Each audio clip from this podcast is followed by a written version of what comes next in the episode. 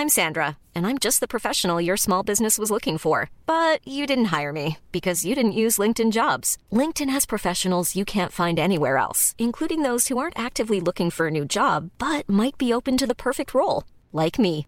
In a given month, over 70% of LinkedIn users don't visit other leading job sites. So if you're not looking on LinkedIn, you'll miss out on great candidates like Sandra. Start hiring professionals like a professional. Post your free job on linkedin.com/people today. Das ist eben auch die Sache mit, mit dem Sparen. Irgendwann macht es halt keinen Spaß mehr, irgendwann ist die Lebensqualität weg und das sehe ich überhaupt nicht ein. genau, also Reisen ist mir super wichtig, Wandern ist mir super wichtig, dafür gebe ich auch sehr gerne Geld aus. Genauso für Geschenke für Freunde, da schaue ich überhaupt nicht aufs Geld.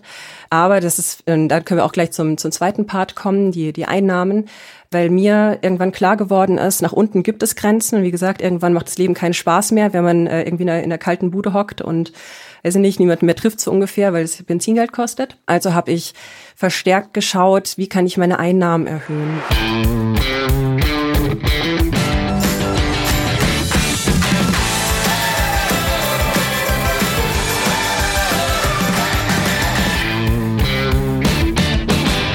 Erst kürzlich habe ich in meiner Depot-Rückblick-Folge ausführlich über mein persönliches Humankapital gesprochen, das ich in den letzten Jahren ordentlich steigern konnte. Dieses gesteigerte Potenzial führte zu höheren Einnahmen und einem verstärkten Vermögensaufbau. Nur allein von meinem damaligen Angestelltengehalt hätte ich das Vermögen deutlich langsamer aufbauen können. Es hat aber auch Jahre gedauert, bis ich die Früchte in Form neuer, besser bezahlter Jobs und der nebenberuflichen Selbstständigkeit tatsächlich ernten konnte. In Folge 230 habe ich Svenja Franzen zu Gast. Auch sie konnte ihr Humankapital so stark steigern, dass sie mittlerweile 1900 Euro im Monat sparen kann. Damit heiße ich dich herzlich willkommen zu einer neuen Folge des Finanzrocker Podcasts. Mein Name ist Dani Kort und Svenja gründete 2018 ihren Blog Rich Bitch Project. Die Subline des Blogs lautet Reichtum ist das, was du draus machst. Unter diesem Motto können die Leser Svenja dabei begleiten, was sie aus ihrem Reichtum macht und wie sie sich ein bedingungsloses Grundeinkommen selbst schafft. Darüber hinaus sehen die Leser, wie sich ihre Investments und Einkommensströme entwickeln und wie Svenja versucht, ein erfülltes, frugales Leben zu führen. Es sind also einige Themen vorhanden, über die ich mit ihr sprechen wollte und darüber haben wir auch gesprochen, denn wir sprechen in knapp 60 Minuten über Sventias Vermögen, Frugalismus, Reisen, ihre Assetallokation und ihren ausgeprägten Homebias im Depot. Und natürlich geht es auch um das eingangs erwähnte Humankapital. Aber genug der Vorrede, gehen wir ab zum Interview. Meine Leitung geht heute nach München zu Svenja Franzen. Sie betreibt den Blog Rich Bitch Project, spart jeden Monat viel Geld für den Vermögensaufbau und hat sich in den letzten Jahren einen passiven Einkommensstrom aufgebaut. Darüber wollen wir heute sprechen, aber vorher erstmal herzlich willkommen im Finanzrocker Podcast, Svenja. Schön, dass du da bist. Oh, vielen herzlichen Dank. Ich freue mich total dabei zu sein.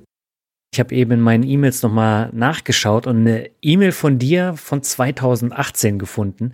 Damals hast du mir geschrieben, wie gut dir der Podcast gefällt. Bist du denn immer noch fleißige Hörerin? Ja, definitiv. Also jetzt erst kürzlich, um genau zu sein, gestern auf dem Weg in die Berge, habe ich natürlich wieder Finanzrocker Podcast gehört. Bin nach wie vor dabei. Tatsächlich nicht mehr jede Folge. Jetzt nach vier Jahren hat man natürlich auch schon ein bisschen was gehört und ich äh, viel begleitet. Aber ja, immer noch fleißig mit dabei. Das freut mich. Ich habe ja eben schon gesagt, äh, du betreibst den Blog Rich Bitch Project. Da habe ich mir die Frage gestellt, wie bist du auf diesen Namen gekommen? Weil eigentlich wird da ja mit anderen Dingen da assoziiert und nicht jetzt mit einer Vermögensaufbauseite. Ja, definitiv. Äh, ich muss dazu sagen, ich bin Marketier, also von daher markante Namen sind da mein Ding und ich habe auch keine Angst äh, aufzufallen mit dem Namen mhm. unter den hunderten von Finanzaccounts und Finanzblogs, die es ja inzwischen gibt, einmal quer durch den Investment Zoo, sage ich mal. Und tatsächlich, ich werde definitiv da auch mal mit anderen Dingen assoziiert. Also meine eigene Mutter traut sich nicht auf meinen Blog. Ich glaube genau tatsächlich aus diesem Grund. Die Geschichte dazu ist, dass ich mit meinem Freund zusammen okay. 2018 auf Sri Lanka ja. war, gerade zu dem Zeitpunkt angefangen hatte, verstärkt mich in Finanzen einzulesen. Also wirklich mich einfach sehr viel mit Investments auseinandergesetzt habe, mit ETFs, P2P und so weiter. Und äh, wie ich da dann schön in der Hängematte lag und mich mal wieder äh, eingelesen habe, schaut mein Freund auf das Buch, das ich gerade in der Hand hatte und meint dann zu mir, hm, okay, das heißt, du wirst jetzt eine Rich Bitch oder wie ist das? Und da habe ich nur geantwortet, ja. und okay. so kam es dann eben zum Rich Bitch Project. Tatsächlich wird häufiger natürlich auf den Namen angesprochen, aber das Wichtigste am Namen ist ja eigentlich nicht das Rich Bitch. Es reimt sich lustig und fällt auf, okay. Aber eigentlich ist für mich das Wichtigere der Part mit dem Projekt, weil das Ganze ist eben kein, kein Traum oder kein, ich mache einfach mal so vor mich hin Ding, sondern es ist ja explizit ein Ziel. Das heißt, ich habe eine Strategie dahinter, ich habe einen Zeitplan, im Prinzip habe ich auch Milestones und auf meinem Blog reporte ich äh, eben den Projektstand jeden Monat an mich selbst. Und was ist der Rich Bitch Status? Der zeigt eben genau an, wie weit ich äh, in der Theorie mit meiner finanziellen Unabhängigkeit bin. Also sprich, ich habe mich hingesetzt äh, zu Beginn, gerade 2018, und habe mir ausgerechnet, bei meinen Ausgaben wirklich auch mit Reisegeld und allem drum und dran, mit allem, was ich so brauche, also Lebensunterhalt, äh, Miete, Auto, eben allem, was man so, so für ein schönes Leben braucht, komme ich auf ungefähr 1500 Euro Lebenshaltungskosten heute. Das heißt ungefähr 18.000 Euro im Jahr. Habt ihr mir dann eine, eine Excel-Tabelle zusammengebaut. Äh, es gibt ja diesen finanziellen Freiheit-Rechner von Frugalisten.de ist der, glaube ich, genau, der mit einer 4%-Regel äh, arbeitet und äh, auch eine jährliche Entwicklung von, ich meine, 5% annimmt. Ich habe allerdings deutlich konservativer gerechnet. Ja, habe dann äh, mir ein bisschen Puffer mit, äh, mit äh, eingebaut und bin da eben drauf gekommen, okay, ich brauche ungefähr 600.000 Euro Vermögen. Klassischerweise jetzt nach der Theorie wäre das angelegt in einen ETF oder etwas höherrenditiges. Dann könnte ich ja eben in meinem Fall drei Prozent entnehmen, um meine monatlichen Kosten zu decken. Und mein Rich Bitch Status sagt eben, okay, so und so weit bin ich auf diesem Weg zu den 600.000 Euro. Wobei ich sagen muss, dass ich tatsächlich jetzt gerade auch dabei bin, die Strategie ein bisschen anzupassen, eher in Richtung Kapitalerträge, weil ich für mich auch festgestellt habe, dass mir der Gedanke eigentlich nicht besonders gut gefällt, irgendwann in einer fernen Zukunft das Geld aus einem ETF raus, äh, rausholen zu müssen ähm, oder zu wollen, je nachdem, um davon gewisse Kosten zu tragen, sondern mir gefällt der Gedanke eigentlich sehr viel besser, wirklich meine, meine Dividenden und Kapitalerträge und Zinsen und so weiter auf dem Konto zu haben, weil ich dann einfach direkt weiß, okay, wie viele Steuern gehen davon ab, wie viel kommt tatsächlich rein. Das ist dann nicht nur irgendeine theoretische Zahl, sondern tatsächlich, ähm, sagen wir, Bares, Bares in der Hand. Tatsächlich aktuell wird natürlich alles reinvestiert, aber ähm, genau dahingehend ändere ich gerade meine Strategie. Wie weit bist du bei dem Status? Im November war ich bei 31,5 Prozent, glaube ich. Also äh, von den 600.000 Euro, ne, die da Stand November anvisiert waren, war ich knapp unter 200.000 Euro. Der Claim von deinem Blog heißt Reichtum ist, was du draus machst. Was machst du aus Reichtum? Mir war es sehr, sehr wichtig, dass das Rich, also Reichtum, nicht nur auf Geld bezogen wird. Also nicht nur darauf, dass man am Ende des Tages irgendwo einen Haufen Geld rumliegen hat und der ist dann da und da fühlt man sich reich und damit hat sich das, sondern A, dass man diesen ganzen Weg des Vermögensaufbaus, das war für mich ein großer Eye-Opener, dass man es einfach auch selbst in der Hand hat. Das heißt, ähm, man kann selbst kreativ werden, man kann sich selbst Einkommensströme schaffen, man kann sich passives Einkommen eben schaffen auch, man hat das in der Hand, das ist dieser Part, äh, was du draus machst, aber Reichtum bedeutet eben für mich persönlich und ich denke, je mehr ich jetzt im Austausch mit Follower und Co. bin, dass es noch mehr Leuten so geht, eben auch einfach das Geld, was man hat, für Dinge zu verwenden, die einem wirklich viel geben. In meinem Fall sind es einfach Erlebnisse, Zeit mit Freunden, Zeit mit der Familie und äh, vielleicht auch das, das Sicherheitsgefühl im Hintergrund, dass ich wenig Geldsorgen haben muss. Und das würde ich auch unter, unter Reichtum verstehen. Also einfach diese, diese großen Finanzsorgen nicht haben zu müssen und ein bisschen freier entscheiden zu können, was man mit seiner Lebenszeit äh, anstellt. Ich habe gelesen, du sparst jeden Monat über 1900 Euro. Du hast gesagt, du kommst aus Marketing, ich komme auch aus Marketing. Wir wissen beide, da verdient man jetzt nicht so viel. Wie schaffst du es jeden Monat so viel zurückzulegen? Das ist eine Mischung aus ziemlich schmalen Grundkosten tatsächlich. Also auf meinem Blog wirst, wirst du auch einiges über den frugalen Lifestyle finden. Und dazu dann natürlich auch hohe Einnahmen, da kann ich gleich äh, drauf eingehen. Bei mir an, an meiner Bürotüre hier hängt der Spruch, reich ist nicht, wer viel hat, sondern wer wenig braucht. Genau dafür steht im Prinzip ja auch mit meinem Blog. Ja, natürlich äh, bin ich jetzt bei, bei Gehaltserhöhungen und Co. einfach auch der Lifestyle-Inflation nicht anheimgefallen. Ich habe auch ein halbes Jahr No-Buy gemacht, ähm, sprich, ich habe heute kaum Ausgaben für Dinge, ähm, wenn dann Secondhand, was klar auf der einen Seite einfach umweltschonend ist, aber auf der anderen Seite natürlich auch äh, schlicht ein Kostenfaktor ist. Das heißt, ich gebe grundsätzlich für Dinge einfach sehr, sehr, sehr wenig Geld aus. Wenn, dann achte ich eben auf ein hervorragendes Ding Glückverhältnis. Aber okay. ich äh, lebe in einer Lebensgemeinschaft, muss man auch dazu sagen. Das heißt, ich kann mir einfach auch viele Kosten mit meinem Partner teilen. Mein Partner ist nicht nur ein Tech-Nerd, weshalb wir heute so einen schönen Sound hier haben mit diesem tollen Mikro, sondern äh, er macht einfach auch sehr viel selbst oder gibt mir auch die Möglichkeit, äh, vieles selbst zu machen mit 3D-Druck und Co. Das ist äh, sein Hobby, aber ich profitiere natürlich davon, weil wir einfach viel reparieren können, weil wir viel zusammen bauen können und so weiter. Und ich glaube, ein Faktor von den Grundkosten ist schlicht auch, dass ich gerne auch den unkomfortablen Weg gehe. Also sei es, wie ich es gerade erwähnt habe, dass wir Dinge reparieren, sei es aber auch jetzt beispielsweise, wir, wir wohnen in München, in einer, einer der teuersten Städte ähm, Deutschlands. Aber wir leben trotzdem in einer wirklich bezahlbaren Wohnung, die wir auch auf etwas unkonventionelle Art äh, gefunden haben, wie ich all meine Wohnungen vorher quasi gefunden habe, indem äh, wir uns eben auch mal was anschauen, was vielleicht nicht auf den ersten Blick schon bombastisch ist und dem einfach eine Chance geben und dann tatsächlich auch das, das Beste draus machen. Und so sind wir jetzt beispielsweise hier eben auch an die Wohnung gekommen, äh, die bei ImmoScout zwar ausgeschrieben war, aber ohne Grundriss, ohne Beschreibung, ohne irgendwas. Und wir haben gesagt, naja gut, ist in einer Gegend, äh, die wir uns vorstellen können, lass mal hinfahren, führt dazu, dass wir hier wirklich für sehr kleines Geld wunderschön wohnen. Genau, das mache ich auch mit diesem unkomfortablen Weg, auch sowas wie jährlich Versicherungen überprüfen, sie auch mal wechseln, ähm, auch mal mit dem äh, Stromanbieter verhandeln.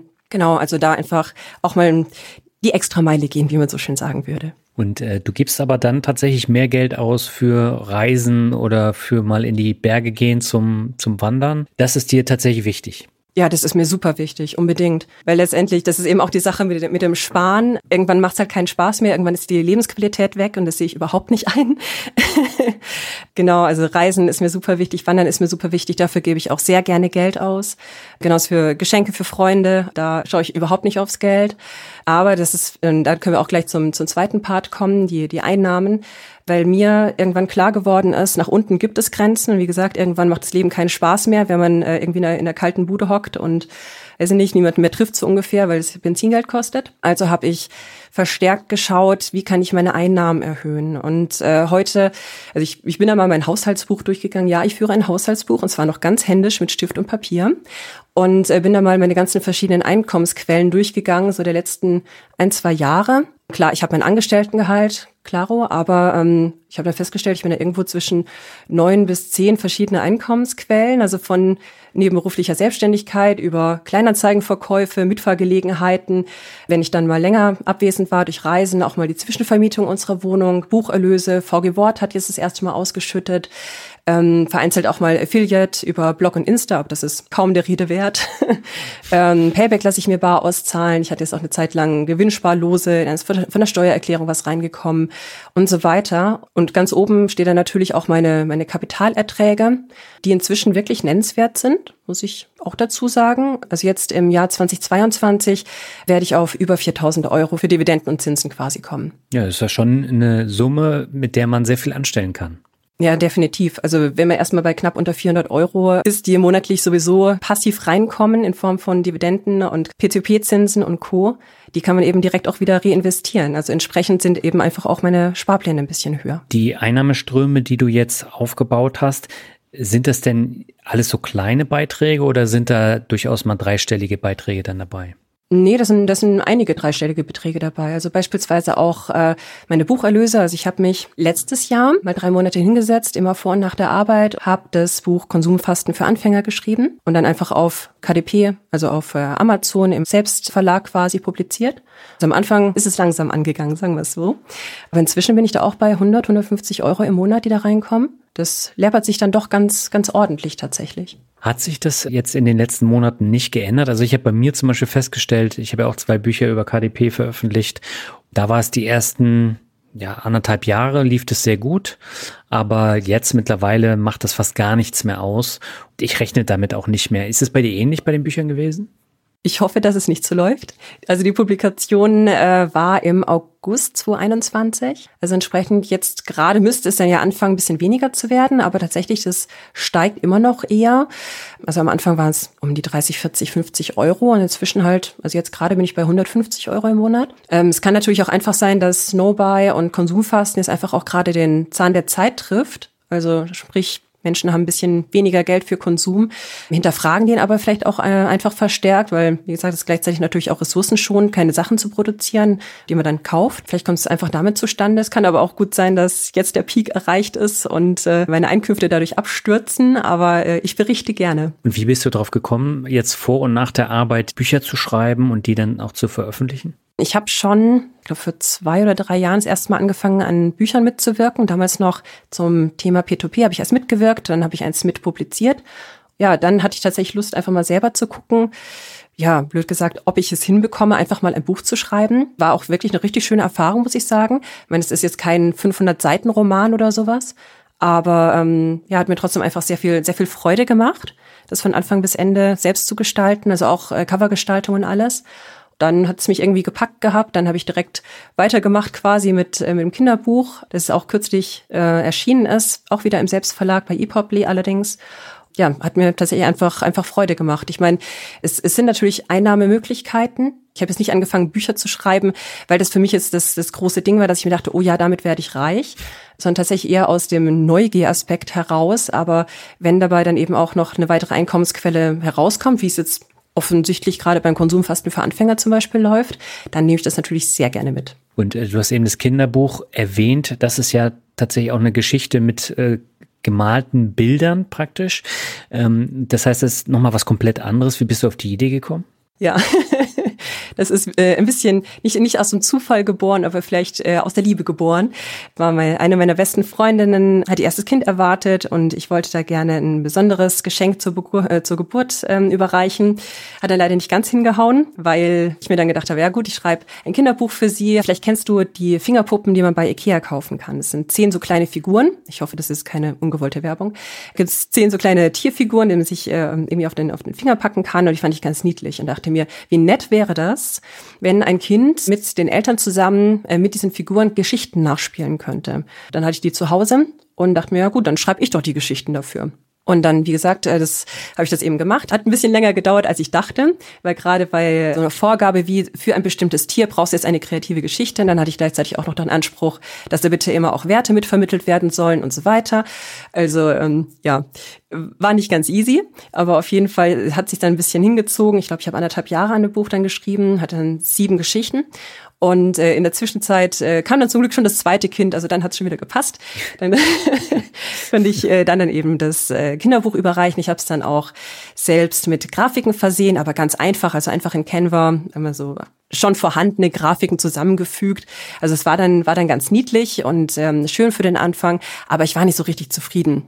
Und dann dachte ich mir, hm, okay, also die ein oder andere Geschichte, da hing schon ein bisschen mein Herz dran. Dann dachte ich mir, ja gut, man hat ja sehr viel in irgendwelchen Online-Kursen und so weiter gehört, dass man sich äh, Grafiker organisieren kann, mit denen zusammenarbeiten kann und Vielleicht gibt es einfach jemanden, der von meiner Geschichte inspiriert ist, der Lust hat auf ein gemeinsames Kinderbuchprojekt. Hab dann eine von den Geschichten genommen, eben die mit dem Hasen und ähm, ja, bin einfach auf ein, auf ein Portal gegangen. Da gibt's ja einschlägige Portale, wo sich äh, Projektbietende und Projektsuchende finden können und habe dann mein Projekt ein bisschen angeteasert, ein bisschen vorgestellt dass ich jemanden suche, der vielleicht auch langfristig ähm, vielleicht an mehreren Kinderbüchern mit mir zusammenarbeiten möchte. Und da haben sich dann mehrere Grafiker gemeldet. Ich glaube, es waren irgendwie 15 Bewerbungen oder ähnlich. Bei einer hat es dann sofort gepasst. Äh, es war wirklich eine professionelle Grafikerin, die wahnsinnig kreativ ist, fantastische Arbeiten hat. Also selbst äh, ohne Kinderbuch bin ich ein großer Fan ihrer Arbeit. Okay. Genau, da hat es dann auch direkt gefunkt, sage ich mal. Also sie hat einfach die Geschichte so wunderbar aufgenommen und äh, so so fantastisch umgesetzt. Äh, Im Prinzip jetzt weiß nicht, lauter, lauter kleinen Details schon fast wimmelbildartig und ähm, hat es wirklich geschafft, die Bilder, die ich im Kopf hatte, diese Welt, die ich da kreieren wollte, ja, wo Eltern einfach mit ihren Kindern auch einsteigen können und drüber reden können, viele Ansätze haben, um zu diskutieren und die Welt zu entdecken und so weiter. Das hat sie alles umgesetzt bekommen. Und dann haben wir es publiziert, ne? Und wie läuft's bisher? Ach, der Kinderbuchmarkt ist doch ein bisschen anderer Markt als der klassische Amazon-Ratgebermarkt. Ich muss aber auch dazu sagen, ich habe einen heiden Respekt davor. Das heißt, die, den ersten Monat nach der Publikation habe ich nicht mal drüber gesprochen, dass es, äh, dass es jetzt live ist. Also von daher momentan haben wir nicht viele Verkäufe, vielleicht 10 oder 20, sowas in die Richtung. Aber ich fange auch jetzt erst an, sagen wir, damit auch langsam nach, nach draußen zu gehen. Weil mit jeder Publikation habe ich vielleicht auch einfach äh, die Sorge natürlich auch zu scheitern. Ich meine, man geht da nach draußen und gibt da von, von sich, von seinen Ideen, von seinen Projekten und so weiter preis. Vom Blog her kennt man das ja schon. Aber so ein Kinderbuch, das einem sehr am Herzen liegt, ist schon ein bisschen eine andere Nummer. Deshalb fange ich jetzt erst an, auch wirklich vielleicht mal Verlage anzuschreiben und an der einen oder anderen Stelle auch mal zu promoten. Also von daher mal sehen. Lass uns in einem Jahr nochmal sprechen. Ich drücke dir auf jeden Fall die Daumen, dass es besser wird. Ich verlinke es auf jeden Fall in den Shownotes. Das heißt, wer mal schauen will, wie das aussieht, ähm, das Buch heißt Vom Hasen, der einen Möhrengarten pflanzte, der sollte dringend mal auf den Link klicken und sich das anschauen. Lass uns mal zurückkommen auf dein Geld, was du jeden Monat äh, sparst. Du postest ja auch sehr transparent dein passives Einkommen, unter anderem auch bei Instagram. Und mir ist da aufgefallen, dass da ständig irgendwelche Spinner Hater-Kommentare abgeben müssen. Und im November-Post, da hast du einen Hater-Disclaimer drunter geschrieben. Was kommen denn da immer für dumme Kommentare? Ja. Ja, zum Glück nicht immer. Also in allermeisten Fällen kommt ein positives Feedback, zum Glück. Also ich habe wirklich sehr, sehr liebe Follower. Ähm, danke dafür, ich liebe euch alle. Ähm, aber mit zunehmender Reichweite steigt halt einfach die Zahl der negativen Rückmeldungen. Also ich glaube, manchmal sind einfach auch sehr viele unterwegs, die einfach nur, sag mal, ein bisschen, ein bisschen Feuer säen wollen. Und äh, gleichzeitig wird es einfach sehr schnell, sehr emotional, wenn es um den Umgang mit Geld geht. Teilweise melden sich Leute bei mir zurück, halbwegs neutral und rechtfertigen vor mir, warum sie nicht so viel sparen können wie ich und so weiter. Ich sage, ja, das, du brauchst sie doch gar nicht mit mir vergleichen, ist doch alles fein. Aber teilweise kommt dann auch wirklich ganz konkretes Fingerpointing, also wirklich, dass äh, ich dann höre, ja, das kann ja gar nicht sein. Äh, und wenn, dann muss ich ja irgendwo in Pirmasens im hinterletzten Dorf wohnen. Nee, ehrlich, ich wohne in München, glaub's mir ich glaube, im Grunde ärgern sich einfach manche über ihre eigenen Geldentscheidungen, erzählen dann auch ein bisschen aus ihrer Lebensgeschichte, was sie nicht alles irgendwie an Leasingraten haben und äh, was weiß ich was für Verbindlichkeiten. Ich glaube, es fällt einfach manchen Leuten ein bisschen schwer, Verantwortung dafür zu übernehmen, welche, welche Entscheidungen gerade um, rund um Geld und so weiter man getroffen hat. Weil ich meine, wir leben immer noch in, in Deutschland. Die meisten von uns äh, haben die Möglichkeit, sich irgendwo zu entscheiden, ähm, ob sie jetzt am Rand von München wohnen wollen oder in München City oder in Pirmasens oder was auch immer dann hat man eben dann die, die ein oder andere Anfeindung. Mir fällt es nicht immer ganz einfach, dann auch komplett drüber zu stehen. Ähm, ich hatte jetzt auch schon die Situation, da wusste ich gar nicht, wie ich damit umgehen soll. Äh, da wurde mir dann sehr ausführlich erklärt, ich wäre ein extremer Heuchler, weil ich Vermögen aufbaue und es dann gleichzeitig wage, Geld zu spenden. Und da wusste ich auch nicht mehr, was ich drauf sagen soll. Also man erlebt ein bisschen was. Aber meinst du nicht, dass der Name Rich Bitch Project da so ein bisschen negativ auch in die Karten spielt? Weil ich meine, es gibt auch einige Kommentare, die dann sagen, ja, das hat Papa finanziert oder das hat dein Freund, Mann äh, finanziert. Äh, kommt sowas auch? Nee, tatsächlich. Hm, wüsste ich jetzt nicht tatsächlich. Also das, das, was in die Richtung gekommen wäre, also das Rich Bitch, scheint da nicht das große Thema zu sein. Ich glaube, das ist eher, wie gesagt, ich gehe ja sehr transparent auch mit meinen Zahlen um, auch mit den, mit den Einkommensströmen und äh, weiß nicht, auch mit einzelnen Dividenden, die reinkommen und so weiter. Also das, das scheint da nicht das Thema zu sein, dass irgendjemand denkt, ich hätte irgendwie, weiß nicht, reich geheiratet oder was geerbt oder was auch immer. Aber man merkt schon, also über Geld zu sprechen, ist in Deutschland einfach nach wie vor ein großes Thema. Und bei mir geht es ja weniger um irgendwelche Aktienanalysen oder ähnliches, sondern wirklich darum, ähm, Geldentscheidungen zu treffen, vielleicht auch Lifestyle-Entscheidungen zu treffen. Also die Kommentare gehen dann eher in die Richtung. Von wegen, ja, wie ich das mache, also ich jetzt als, als Sventja, das mag ja ein Weg sein, aber es ist ja eigentlich fast unmöglich. Und wo ich nur sagen kann, ja, aber ich, ich bin doch hier. Ja, aber du hast es ja jetzt auch äh, sehr schön und anschaulich äh, erklärt, woher der Name kommt und was du dir darunter vorstellst. Kann ich auch alles nachvollziehen. Nur wenn ich jetzt bei Instagram surfe und ich sehe den Namen, da habe ich dann äh, auch andere Assoziationen als das, was du mir dann tatsächlich dann erklärt hast. Weil gerade Instagram ist ja auch ein sehr, sehr merkwürdiger Kanal. Oh ja, das ist es. Ja, und äh, da gibt's ja auch alle möglichen Leute, die dann versuchen, mit irgendwelchen Fotos, mit irgendwelchen Aussagen dann Leute als Follower zu werben und dann obskure Projekte oder Produkte zu verkaufen. Und äh, also das wird immer schlimmer, habe ich so das Gefühl. Definitiv. Also bei mir jetzt, ich habe jetzt gerade, ich glaube, die 5000er Follower-Marke geknackt und bei mir geht es auch massiv los mit kopierten Accounts, also bei denen sich jemand als äh, Rich Bitch Project ausgibt und dann eben auch anfängt, Follower anzuschreiben super unschön, aber ich hoffe, dass die Instagram-User zunehmend wissen, wie sie mit sowas umgehen müssen. Äh, und vor allen Dingen, dass äh, Facebook beziehungsweise Meta langsam auf die Idee kommt, dagegen was zu machen, weil ich habe so das Gefühl, da passiert rein gar nichts. Ja, leider. Also ich habe da auch relativ wenig Hoffnung aktuell, muss ich sagen. Deshalb hoffe ich einfach, dass, äh, dass sich niemand irgendwie komische Krypto-Geschichten andrehen lässt. Also ich bekomme da auch jede Woche irgendwelche Nachrichten, dass mein Account kopiert wurde. Aber leider hat Meta momentan andere Probleme als das. 1900 Euro im Monat ist natürlich eine Stange Geld. Ähm, wie investierst du das Geld? Also ich habe eigentlich inzwischen ziemlich guten Automatismus dahinter. Das heißt, einen ganz großen Teil investiere ich einfach passiv über Sparpläne, insgesamt in acht Werte. Es sind drei große ETFs, die machen ungefähr 75 Prozent von meinen Sparplänen aus, also von meiner Sparsumme und äh, ungefähr 25 Prozent in Aktiensparpläne. Ich habe meine P2P-Daueraufträge inzwischen ausgesetzt, einfach weil der Anteil am Gesamtvermögen inzwischen zu groß ist. Also ich bin jetzt bei über 10 Prozent, ich glaube knapp 11. Eigentlich schon über dem, was ich ursprünglich vorhatte. Ähm, es hat sich einfach äh, zu dolle tesoriert ja, ich, ich mache noch regelmäßig Einzelkäufe von Aktien. Wenn die Marktsituation gut ist, um einen weiteren Wert in der Watchlist abzuhaken, dann greife ich gerne zu oder auch um eine Position zu vervollständigen. Ich habe immer so die Zielhöhe von ungefähr 3000 Euro pro Position. Ja, oder auch tatsächlich, um eine nicht allzu hohe Cashquote rumliegen zu haben, weil ich doch der festen Überzeugung bin, dass Time in the Market äh, immer Market Timing schlägt. Aber wie gesagt, die Einzelkäufe dann je nachdem, auch tatsächlich je nachdem, wie es meine, wie, wie es meine Zeit zulässt oder wie, wie ich es priorisiere, mich äh, gerade damit auseinanderzusetzen. Es kommt auch mal vor, dass ich zwei Monate nur in Bergen bin, äh, an Wochenenden überhaupt keine Lust habe, in irgendwelche Watchlists reinzuschauen. Kommt durchaus vor. Und da bin ich sehr froh, wenn einfach äh, die Daueraufträge laufen, beziehungsweise die äh, Autoinvests funktionieren und ich mich da gar nicht drum kümmern muss. Die ETFs, in die du investierst, sind das ausschüttende oder sind das tesorierende? Bisher waren es äh, zwei große Tesorierer. Wie gesagt, das kommt auch noch aus äh, von, von 2018, als ich die Strategie angelegt habe. Mit dem klassischen, ich möchte einfach 600.000 Euro haben, von denen ich äh, aus den großen ETFs quasi was entnehmen kann. Ich habe inzwischen einen kleineren Part auch in den Ausschütter investiert. Jetzt gerade, ich glaube, letztes Mitte letzten Jahres habe ich damit angefangen. Probiere einfach gerade für mich aus, wie es mir damit geht, wie es tatsächlich dann auch steuerlich und so weiter sich abbildet. Aber wie gesagt, der größte Teil ist aktuell tesorierend. Ich denke aber im Zuge der Anpassung von der Strategie, die ja eher in Richtung Kapitalerträge dann gehen soll, werde ich äh, die Tesorierer eher liegen lassen, vielleicht dann nicht komplett weiter besparen oder zumindest weniger besparen und stärker entweder auf ein ähm, High Dividend gehen oder eben äh, verstärkt den Ausschütter. Warum High Dividend?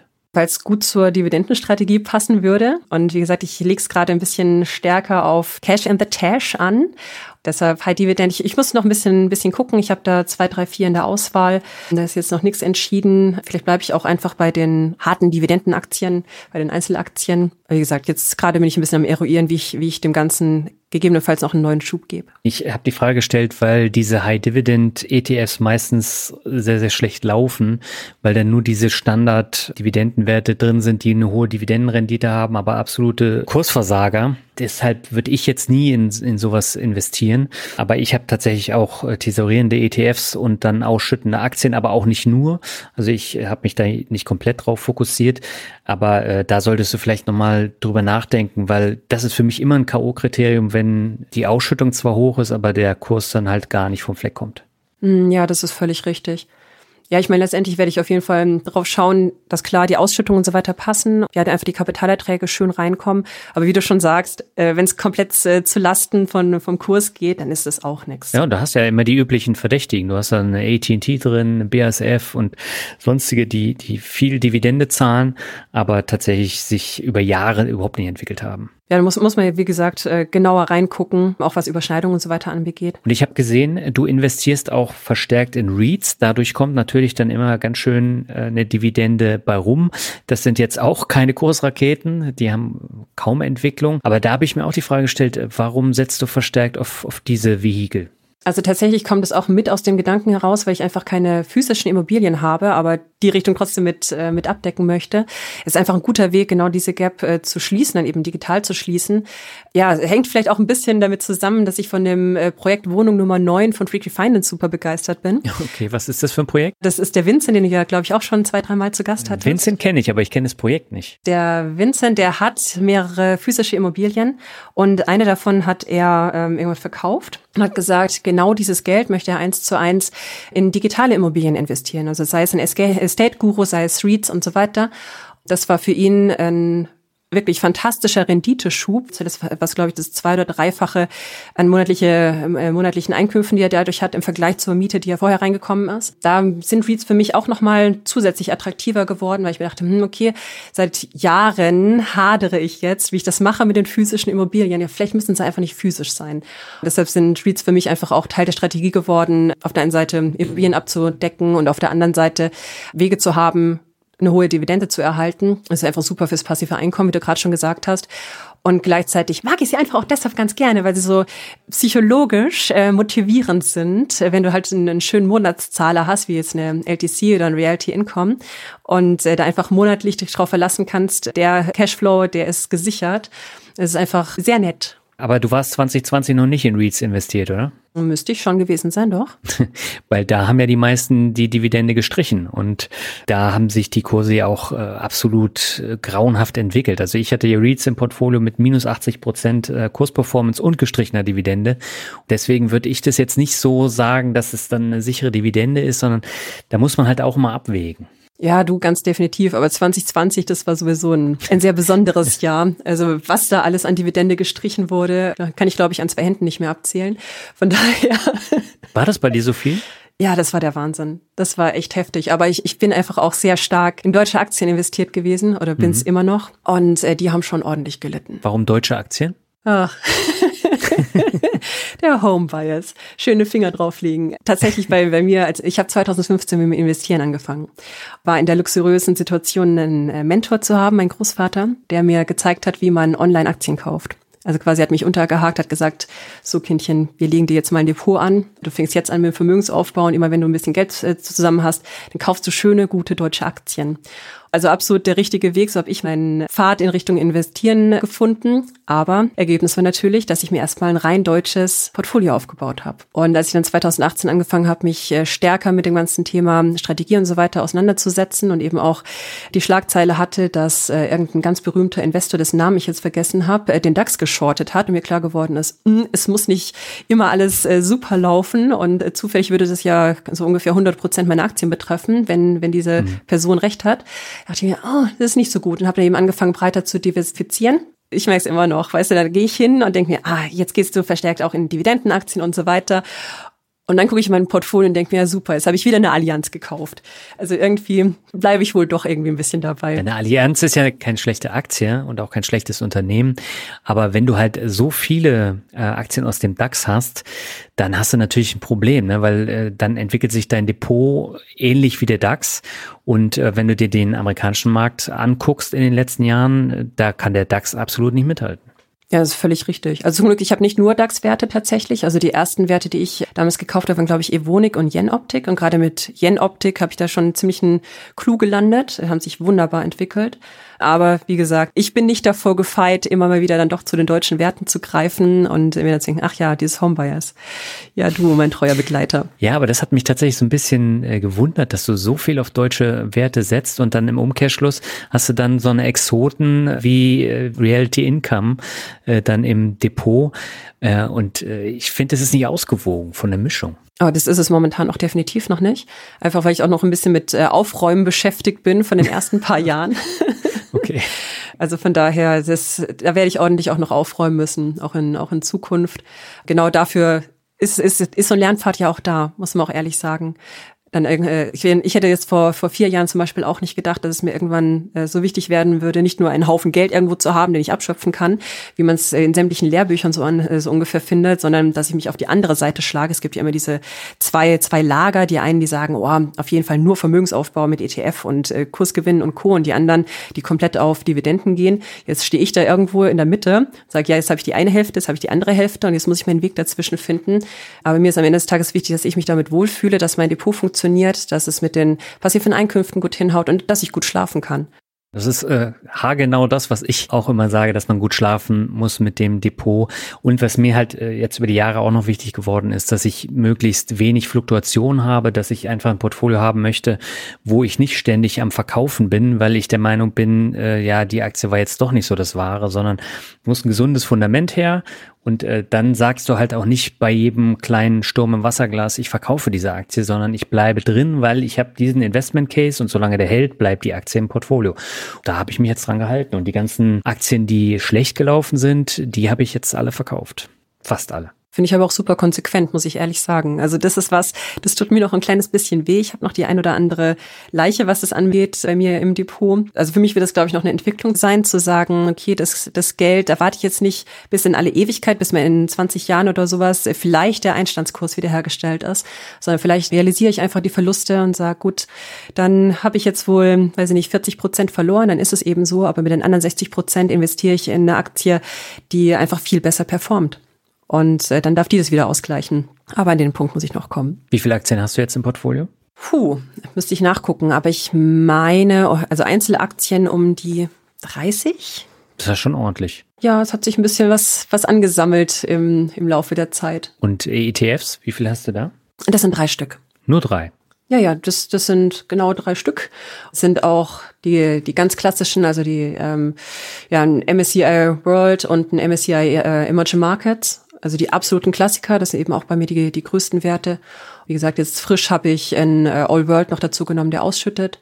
Und das, sind, das macht aber bei mir auch wirklich einen großen Teil aus. Das sind, glaube ich, also von meinen Börseninvestments um die 45 Prozent, die ich in äh, ETFs habe. Und der Aktienanteil, wie hoch ist der ungefähr? Ich rechne ein bisschen anders. Das heißt, äh, meine Börseninvestments insgesamt machen ungefähr knapp über 80 Prozent von meinen Investments aus oder von, von meinen Assets so rum.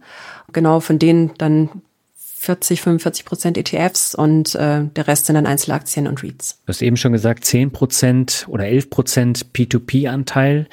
Das ist natürlich auch eine ganz schöne Menge. Ich vermute, die anderen 10 Prozent sind der Tages- und Festgeld. Genau, ich hatte Bankanteile, die habe ich jetzt allerdings aufgelöst, weil die einfach immer weniger Rendite gebracht haben. Ansonsten, ich habe eine Cashquote von unter fünf Prozent. Also ich bin da wirklich sehr hart investiert. Und der Rest dann eben noch ein bisschen Crowd-Investing. Und ähm, P2P ansonsten. Crowdinvesting, äh, machst du das auch über äh, größere Plattformen oder wie, wie handhabst du das? Mhm, ja, ganz genau. Also so die, die großen drei, vier Plattformen. Ich bin da aber auch nur wirklich gering investiert mit ein, zwei Prozent vielleicht. Wirklich nur, wenn ich äh, Projekte sehe, die ich ganz grandios finde und quasi aus, nicht nur aus äh, geschäftlicher Sicht fördern möchte, sondern einfach aus äh, Überzeugung, sage ich mal. Und äh, deshalb, das ist wirklich ganz, ganz punktuell. Da ist der P2P-Anteil viel, viel, viel größer. Und wie haben sich die P2P-Kredite bei dir jetzt äh, generell so entwickelt? Äh, ich hatte ja damals neun P2P-Plattformen in der Spitze und äh, mittlerweile habe ich nur noch ich glaube, zwei, die ich regelmäßig bespare. Und ein Großteil der anderen Plattformen, die sind dann nicht mehr gelaufen. Wie ist es bei dir gewesen? Ähnlich tatsächlich. Also ich habe ähm, auch da 2018 ähm, mich eingelesen, so erste kleine Testbalance gefahren und habe das dann, äh, weil ich es ziemlich großartig fand, äh, sehr stark ausgeweitet. Und Anfang 2020 war ich auch in zehn oder elf P2P-Plattformen investiert also auch mal vierstellig. Dann kam ganz überraschend der Gruppier-Scam. Da bin ich auch mal direkt einen vierstelligen Betrag losgeworden. Äh, tatsächlich zu dem, zu dem Zeitpunkt saß ich auch gerade in Neuseeland fest. Also ich hatte für alles in der Welt einen Kopf, aber ganz sicher nicht für irgendwelche Investments und irgendwelche mit Geld davonlaufenden Geschäftsführer. Und saß dann da äh, mitternachts da und habe irgendwelche Screenshots gemacht und äh, PDFs runtergeladen von allen investierten Krediten und so weiter. Genau gleichzeitig war auch die Situation, weil das war ja gerade die, der, der Start von Corona Corona, Börsen sind gecrashed und so weiter. Und da hatte auch gleichzeitig Bondora dann eben bei Go and Grow einen ordentlichen Liquiditätsengpass. Und dieses Zusammenspiel war da für mich ein absoluter Weckruf, dass ich meine P2P-Plattform noch deutlich stärker im Blick behalten muss, was äh, zeitintensiv ist, was aufwendig ist. Und damit war für mich dann einfach klar, okay, ich muss aber auch grundsätzlich einfach noch viel besser auswählen und habe dann eben diese 10, 11 Plattformen reduziert auf vier und alles rausgeworfen, bei dem ich bisschen schlechtes Bauchgefühl hatte oder bei denen äh, auch nur ein okayes Ranking ist beim, beim Lars, äh, Lars Frobbel gewesen ist oder bei dem ich auch so ein zu schön, um wahr zu sein Gefühl hatte. Und mir dachte, ah, nee, das lassen wir jetzt einfach mal außen vor, allen, alle bei denen ich mir denke, so, mh, hm, das, davon bin ich nicht hundertprozentig überzeugt. Ich schmeiße jetzt raus. Die werden entspart. Da wird das Geld abgezogen. Inzwischen habe ich dann eben diese 11 Prozent von meinem Gesamtvermögen in fünf Plattformen insgesamt. Meine größten Plattformen sind Bondora Go and Grow und äh, dazu Estate Guru. Da bin ich auch äh, ordentlich investiert. Ja, bin ich auch nach wie vor davon überzeugt, ich will aber trotzdem auf jeden Fall meinen eh schon recht hohen Vermögensanteil in P2P nicht noch höher werden lassen. Deshalb habe ich wirklich auch aufgehört, irgendwas in, in P2P-Richtung zu besparen. Ich finde es immer noch ein tolles Prinzip, hinter dem ich stehe. Ähm, also Kredite zu finanzieren, finde ich nach wie vor sehr, sehr schön. Ähm, allerdings gehe auch ich da einfach immer stärker jetzt in Richtung Business-Kredite. Ich habe jetzt auch eine Lande zum Beispiel im Blick und verfolge ein bisschen mit, wie die Projekte dort aussehen, wie sie laufen und so weiter. Ich seid nach wie vor ein großer Estate-Guru-Fan.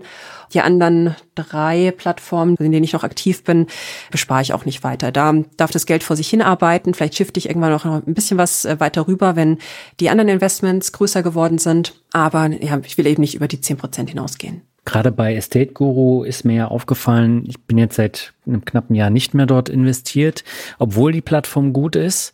Aber äh, da macht sich die Inflation jetzt auch bemerkbar und äh, auch so die Probleme mit der Baufinanzierung und immer mehr Projekte äh, werden dann on hold gesetzt, beziehungsweise das dauert, bis da die Rückzahlungen kommen. Die Inflation ist ja da im Baltikum bei über 20 Prozent. Hast du da nicht Angst, dass äh, noch mehr Projekte jetzt ausfallen? Mm, also es hat schon auch bei mir angefangen, dass bei den Estate Guru Krediten, ja, dass da einfach mehr, mehr ausfallen, sie immer länger brauchen, genau wie du es beschrieben hast. Noch bin ich recht entspannt, weil ich das Gefühl habe, dass das Estate Guru Team einfach wirklich einen sehr guten Job macht, vor allem in der Vorauswahl, wirklich auch in den äh, Besicherungen, in, äh, also wirklich einfach gute Sicherheiten hinterlegt. Aber ich beobachte es ein bisschen intensiver. Also ich habe noch nicht das Gefühl, da ganz dringend einschreiten zu müssen, aber ich hab's, ich hab's mit im, im Blick. Weil klar, alles, was jetzt gerade im Baltikum passiert, da ist man, glaube ich, sowieso ein bisschen, ein bisschen vorsichtiger. Große Angst habe ich jetzt nicht, werde es nicht anfangen, da irgendwas zu stoppen oder das Geld abzuziehen.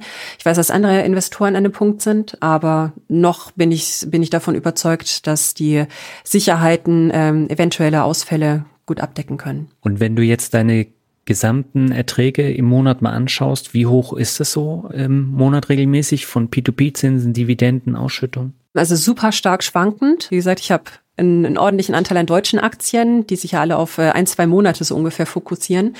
2022, wenn ich da mal reingucke, dann schwanken die irgendwo zwischen 135 Euro und 1400 Euro.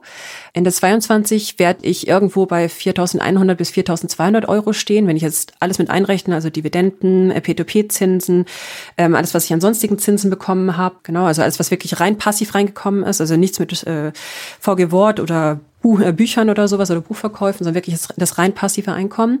Das heißt, ich bin dann bei irgendwas um die 350 Euro ungefähr, die, die im Monat reinkommen. Vorjahr war ich noch durchschnittlich bei 270 Euro. Also da hat sich schon ein bisschen, bisschen was getan. Hat sich denn die Quote, äh, die Sparquote jeden Monat dann auch erhöht vom letzten Jahr? Wie meinst du die, die Sparquote? Also quasi naja, das. Du hast jetzt 1900 Euro, waren es dann im letzten Jahr nur 1500. Hat sich das auch entwickelt? Ja, letztes, letztes Jahr hatte ich, glaube ich, die Einzelaktie noch, im, noch nicht im, im Sparplan mit dabei. Ja, es, es wird natürlich auch da dann immer mehr. Wie sieht's mit äh, Kryptowährung aus? Ah, es sind nicht nennenswerte Beträge bei mir tatsächlich. Also ich habe da auch zu wenig Ahnung, um wirklich zu investieren. Bei mir wäre es ein Spekulieren und das ist, glaube ich, immer schlecht. Ich hält da aber auch tatsächlich der hohe Scam-Anteil ab. Also gerade wenn man auf Instagram unterwegs ist, wenn dich einer du von der Seite anschreibt, dann möchte dir Krypto verkaufen. Also das ist schon grundsätzlich kein, kein so gutes Zeichen, habe ich das Gefühl. Ich habe mal einen ganz kleinen Ausflug in Richtung Krypto-Landing, Krypto-Staking gemacht mit äh, Cake Defi ja, wie gesagt, auch, auch nicht nennenswert, hat mich auch nicht glücklich gemacht und äh, ich werde das, denke ich, auch nicht weiter aufbauen oder, oder aufstocken. Für deine Vermögensverwaltung nutzt du da Tools? Ja, kleinere. Also ich habe äh, immer mal wieder einen Versuch gestartet, mit äh, Portfolio Performance warm zu werden. Jetzt über jetzt über den Jahreswechsel äh, werde ich mich auch noch mal hinsetzen und werde ihm einen weiteren, werde in einem, weiteren Anlauf äh, versuchen, das up to date zu bekommen. Aber äh, ansonsten, ich habe mir meine meine eigenen Excels tatsächlich gebastelt. Äh, wie gesagt, jetzt gerade wenn es um die finanzielle Freiheit geht, ähm, da rechne ich einfach ein bisschen konservativer. Da habe ich meine eigenen Formeln dahinter. Ansonsten, ich nutze noch äh, Divi Diary aktiv. Viel mehr ist es, glaube ich, tatsächlich gar nicht. Was ist Divi Diary? Äh, Divi Diary, das ist ein, ein sehr einfaches, sehr übersichtliches Tool, bei dem man ja einfach seinen, seinen Depotüberblick drin haben kann und dann einen sehr schönen Dividendenkalender erhält, den ich einfach persönlich sehr, sehr motivierend finde. Das heißt, ich sehe dann einfach monatlich, äh, welche Dividenden ich ungefähr erwarten kann. Ich muss dazu sagen, ich habe aber auch den Aristokratenstatus, also exklusivere Variante, die allerdings monatlich sehr wenig kostet. Wie auch immer, auf jeden Fall, die ermöglicht mir das dann eben auch, äh, das Ganze in, in Netto mir anzuschauen. Es kommt dann auch ganz gut hin. Genau, dann kann ich einfach schön abgleichen, äh, was da, was, was ich an Dividenden zu erwarten habe, wann die ungefähr kommen dürften. Ist für mich einfach auch mit relevant, um ja den einen oder anderen Post zu machen, an, an welchem Zahltag ich was erwarten kann. Ansonsten hat man einfach auch einen sehr schönen Überblick über das Gesamtdepot. Weil dadurch, dass ich verschiedene Broker verwende, ich habe drei aktiv im Einsatz, muss ich mich quasi von Broker zu äh, Broker klicken und da habe ich dann einfach äh, hier einmal schön komplett meine ganzen Werte. Kannst du da dann auch die Bankauszüge hochladen oder die Depotauszüge? Also ich weiß, dass es eine Connection zu Portfolio Performance gibt und auf jeden Fall auch zu Trade Republic. Ich meine zu ein paar weiteren Brokern und so weiter auch, aber das meiste habe ich tatsächlich dann einfach händisch eingepflegt. Weil ich doch, äh, also auch ein größeres Depot bei einem sehr konservativen Broker habe, bei dem konservativsten, glaube ich, den man in Deutschland haben kann. Okay. Ja, da kann man überhaupt nichts mit irgendwas connecten. Aber ich kann dir wirklich nur den Tipp geben, jetzt mal abgesehen von den Dividendenzahlungen, also Portfolio Performance bietet eigentlich alles und ist kostenlos. Und gerade für eine Frugalistin ist das natürlich dann das Nonplusultra. Ja, das stimmt absolut. Ja, ich weiß auch gar nicht, woran das gescheitert ist. Ich glaube, ich habe es einfach nicht gut genug gepflegt und jedes Mal war dann irgendwie schon wieder zu viel Zeit ins Land gezogen. Dann musste ich es wieder neu pflegen. Weiß ich auch nicht. Aber da, da kriege ich den Dreh diesmal hin, bin ich mir sicher. Ja, aber das Feedback bekomme ich total häufig und ich verstehe es immer nicht so ganz. Ich nutze es jetzt wirklich seit acht Jahren. Meine Datei ist mittlerweile so groß, dass es total lange dauert, aber äh, es ist nach wie vor das Tool meiner Wahl, absolut.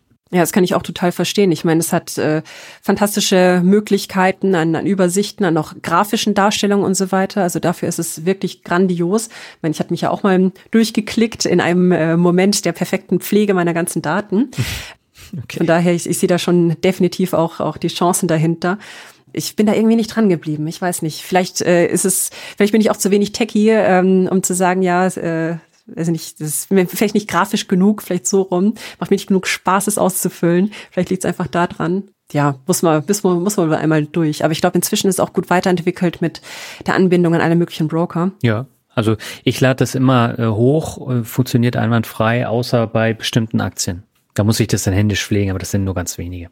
Was hast du dir denn für Zukunftsziele für die kommenden fünf bis zehn Jahre gesetzt? Die kommenden fünf bis zehn Jahre gleich.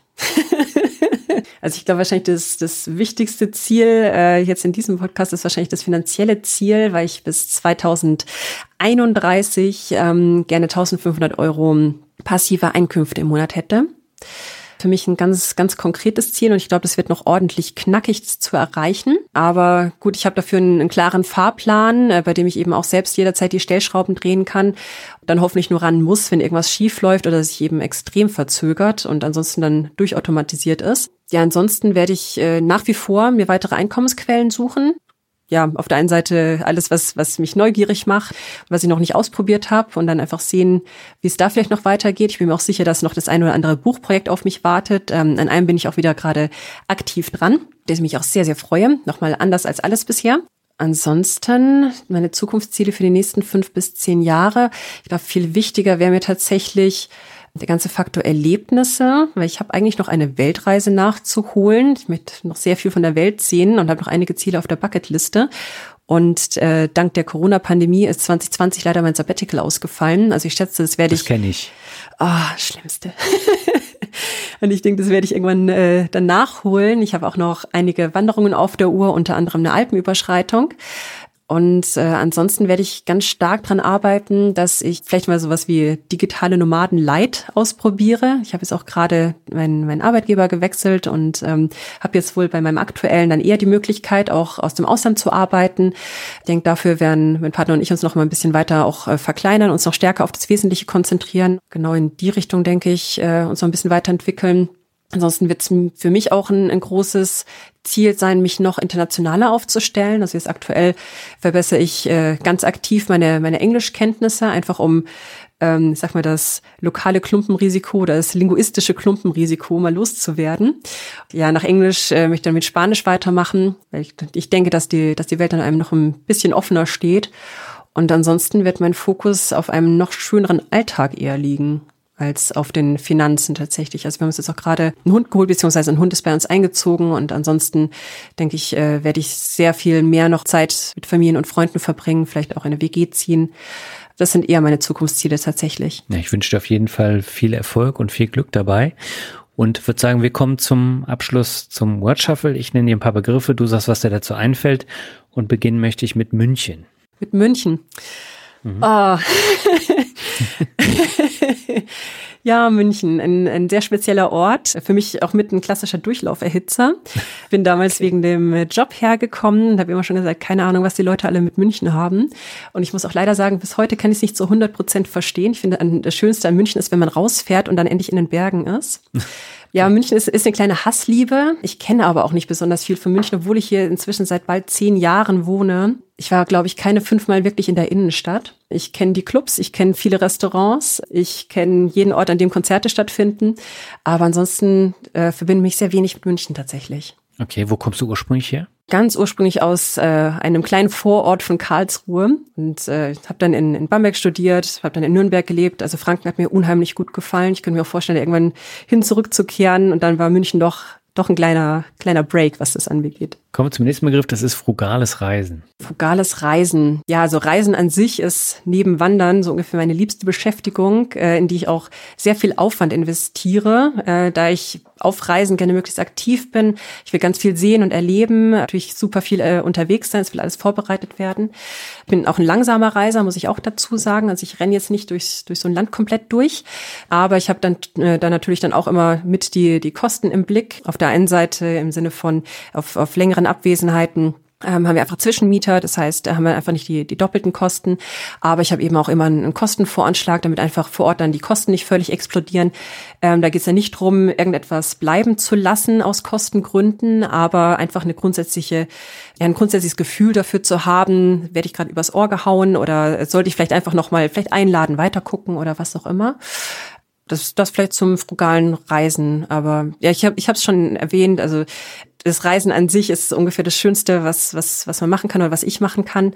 Weil da sind, kommen, ja, da kommen wir einfach zu Erlebnissen, die man eigentlich mit Geld nicht bezahlen kann. Also es sind für mich mit die nachhaltigsten Ausgaben, weil ganzen Erinnerungen, die kann einem einfach keiner mehr nehmen. Und äh, das Reisen trägt einfach so extrem zur Persönlichkeitsentwicklung bei.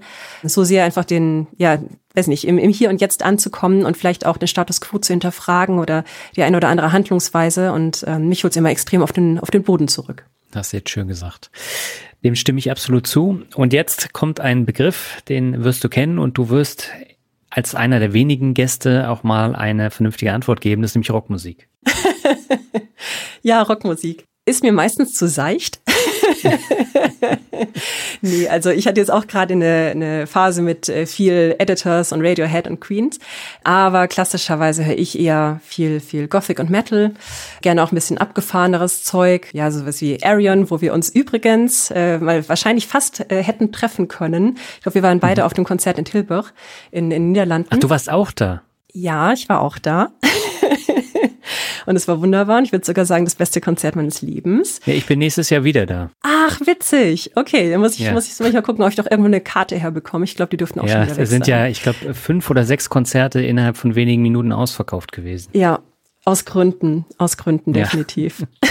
auch so Erlebnisse, ne? Was auch immer ja, es kostet, es wird wertvoller. Hängen. Aber ja, sowas von. Genau. Definitiv. Ja. ja. genau. Also Arion ist ganz hoch im Kurs, aber auch gerne ja, Pagan Metal mit Turisas und Ensiferum, auch mal, wie gesagt, abgefahreneres Igor, Animal as Leaders. Höre aber auch gerne mal Klassiker, so, weiß nicht, Blind Guardian, Aphantasia, Iron Maiden, ähm, Amon Amarth. Also so einmal das Ganze rauf und runter. Ich bin in meinem Leben, glaube ich, auf 30 oder 40 Metal-Festivals gewesen. Ich habe meinen Partner auf dem Wacken kennengelernt. Also okay. ja, mit Rockmusik kriegst du mich, wenn du Metal hinzufügst. ist ja bei mir nicht anders. Aber du hörst auch Techno, oder? Ja, Tatsache. Ich habe inzwischen auch Techno für mich mitentdeckt. Wichtig nicht das klassische EDM, sondern halt wirklich äh, schön Berliner Industrial Techno. Ist perfekt für die Fettverbrennung. äh, Finde ich super zum Feiern. Macht mir im Club sehr viel Spaß. Und inzwischen war ich jetzt auch mal auf ein, ein paar Techno-Festivals. Auch da kann man seinen Horizont erweitern. Der nächste Begriff ist Neuseeland. Ach, Neuseeland. Also, wenn ich gerade erzählt habe, dass ich äh, meine, meine Englischkenntnisse aufbessere und so weiter, dann hat es eventuell auch damit zu tun, dass wir schockverliebt in Wellington waren, in Neuseeland, also in der offiziellen Hauptstadt. Und ich mir sehr gut vorstellen könnte, eines Tages dorthin für länger zurückzukehren. Und Neuseeland war auch der Ort, an dem wir eigentlich nur vier Wochen bleiben wollten, am Ende aber sechs Wochen dort waren, weil eben die Corona-Pandemie losging und äh, wir einfach festgesessen sind, äh, alle Grenzen dicht waren und wir mal direkt von der neuseeländischen Gastfreundlichkeit ähm, profitieren durften und dann wirklich mitten im Auenland ähm, auf so einem Hügel im Prinzip in so einer sehr, sehr schönen Landvilla saßen. Äh, natürlich Airbnb und so weiter, frugales Reisen, ist klar, ne? Ja, wir dort eben zwei sehr schöne Lockdown-Wochen verbracht haben. Das war und, wahrscheinlich nicht so schön. Also die Zeit selber war tatsächlich fantastisch, ähm, weil wir einfach das wahnsinnige Glück hatten, wie gesagt, da einfach mal im Auenland zu sitzen und auch noch die liebsten Gastgeber der Welt zu haben, ja, die uns gezeigt haben, wo man Pilze pflücken konnte. Wir hatten auch noch sehr viel Land drumherum, das heißt, wir konnten auch spazieren gehen und so weiter, ohne irgendjemanden zu treffen. Und äh, die waren einfach total Zucker, also das war wunderbar. Aber natürlich, äh, wenn erstmal alle Grenzen dicht sind, man schon ordentlich davon überrascht wird, weil in Neuseeland die Corona-Pandemie wohl nicht derartig äh, viel in den Medien war, wie es, wie es das in Deutschland war. Es war einfach nicht so präsent. Und äh, wir wurden schon ordentlich davon überrascht, dass plötzlich alles dicht war. Also innerhalb von drei Tagen war im Prinzip die Welt stillgesetzt, äh, stillgelegt. Und äh, wir waren halt einfach mal, ich glaube, zwei Meere von unseren Freunden und unserer Familie entfernt. Ja, ich habe es vorhin schon erwähnt, äh, da ist dann plötzlich irgendwie Gruppier äh, zusammengebrochen. Klar, in dem Moment habe ich mich gekümmert, aber eigentlich war es mir herzlich egal, was da irgendwie passiert, weil wenn du nicht weißt, okay, ist das jetzt gerade die Zombie-Apokalypse, sehe ich meine, meine Familie jemals wieder? Wir sind hier wortwörtlich am Ende der Welt. da hat man dann plötzlich andere Prioritäten als irgendwie Vermögensaufbau und Co. Und ähm, genau, aber wie gesagt, ich glaube, von, von den Ländern, in denen man hängen bleiben konnte, musste, wie auch immer, war Neuseeland äh, mit, mit das Netteste, was uns hätte passieren können. Der nächste Begriff ist Humankapital. Oh, Humankapital. Ähm, völlig unterschätzt. Ich glaube tatsächlich zum, zum Vermögensaufbau, zur Erhöhung des Einkommens, was wie gesagt meines Erachtens auch der, der größte Hebel ist, um Vermögen aufzubauen, ist das Humankapital sowas von elementar. Vor allem das ist etwas, das einen persönlich bereichert, wenn man sein Humankapital ausbaut. Und gleichzeitig bringt sie einfach auch extrem viel. Also ich habe in der Vergangenheit natürlich mich immer weitergebildet, äh, war immer offen für, für neue Bereiche, mir neue Skills anzueignen, auch mal was völlig abseits von allem war. Ich habe mich da weiterentwickelt und habe bisher immer davon profitiert. Ich glaube, dass Humankapital wirklich auch so der Schlüssel ist. Weil ich meine, da fällt im Prinzip ja alles auch mit drunter, auch die Mindset-Arbeit, vielleicht ähm, irgendwelche Vorurteile, die man, die man Geld gegenüber hat, abzulegen, sich Fähigkeiten anzueignen, an der Karriere damit auch mitzuarbeiten, sich breiter aufzustellen. Ich habe es erwähnt, ich verbessere gerade mein Englisch, was ein ganz, ganz großer Part einfach auch im, an meinem Humankapital erhöhen wird und äh, oder schon erhöht hat. Deshalb, das Investment in Humankapital ähm, ist immer ein richtiges Investment. Absolut. Und der letzte Begriff ist Glück. Ah, Glück. Ja, ich würde sagen, also Glück ist etwas, ähm, dem man die Türe ein Stück weit öffnen muss. Also ich bin es nicht, nicht schicksalsgläubig oder irgendwas, aber ich glaube, wenn man dem Glück die Türe, wie gesagt, ein Stückchen öffnet, sei es durch Mindset-Arbeit oder wirklich durch handfestes Arbeiten, indem man die Ärmel hochkrempelt oder ja eben in Vorleistung geht oder einfach ein, ein hohes Maß an Aufmerksamkeit und Dankbarkeit an den Tag legt, dann hat man es etwas leichter im Leben. Ich glaube, dann kann man nicht nur Glück haben, sondern auch glücklich sein. Das war jetzt eine schöne Zusammenfassung. Svenja, ich danke dir sehr herzlich für das tolle Gespräch. Vielen Dank dir auch. Soweit das Interview mit Svenja. Alle Links findest du wie gehabt in den Shownotes und im Blog. Wir hören uns im Februar wieder. Dann habe ich einen der beliebtesten Interviewpartner aus acht Jahren Finanzrocker Podcast endlich mal wieder als Gesprächspartner zu Gast. Seit dem letzten Interview 2019 ist auch eine ganze Menge passiert, über das wir sprechen konnten. Bis dahin wünsche ich dir jetzt aber erstmal alles Gute und sag ciao. Bis zum nächsten Mal.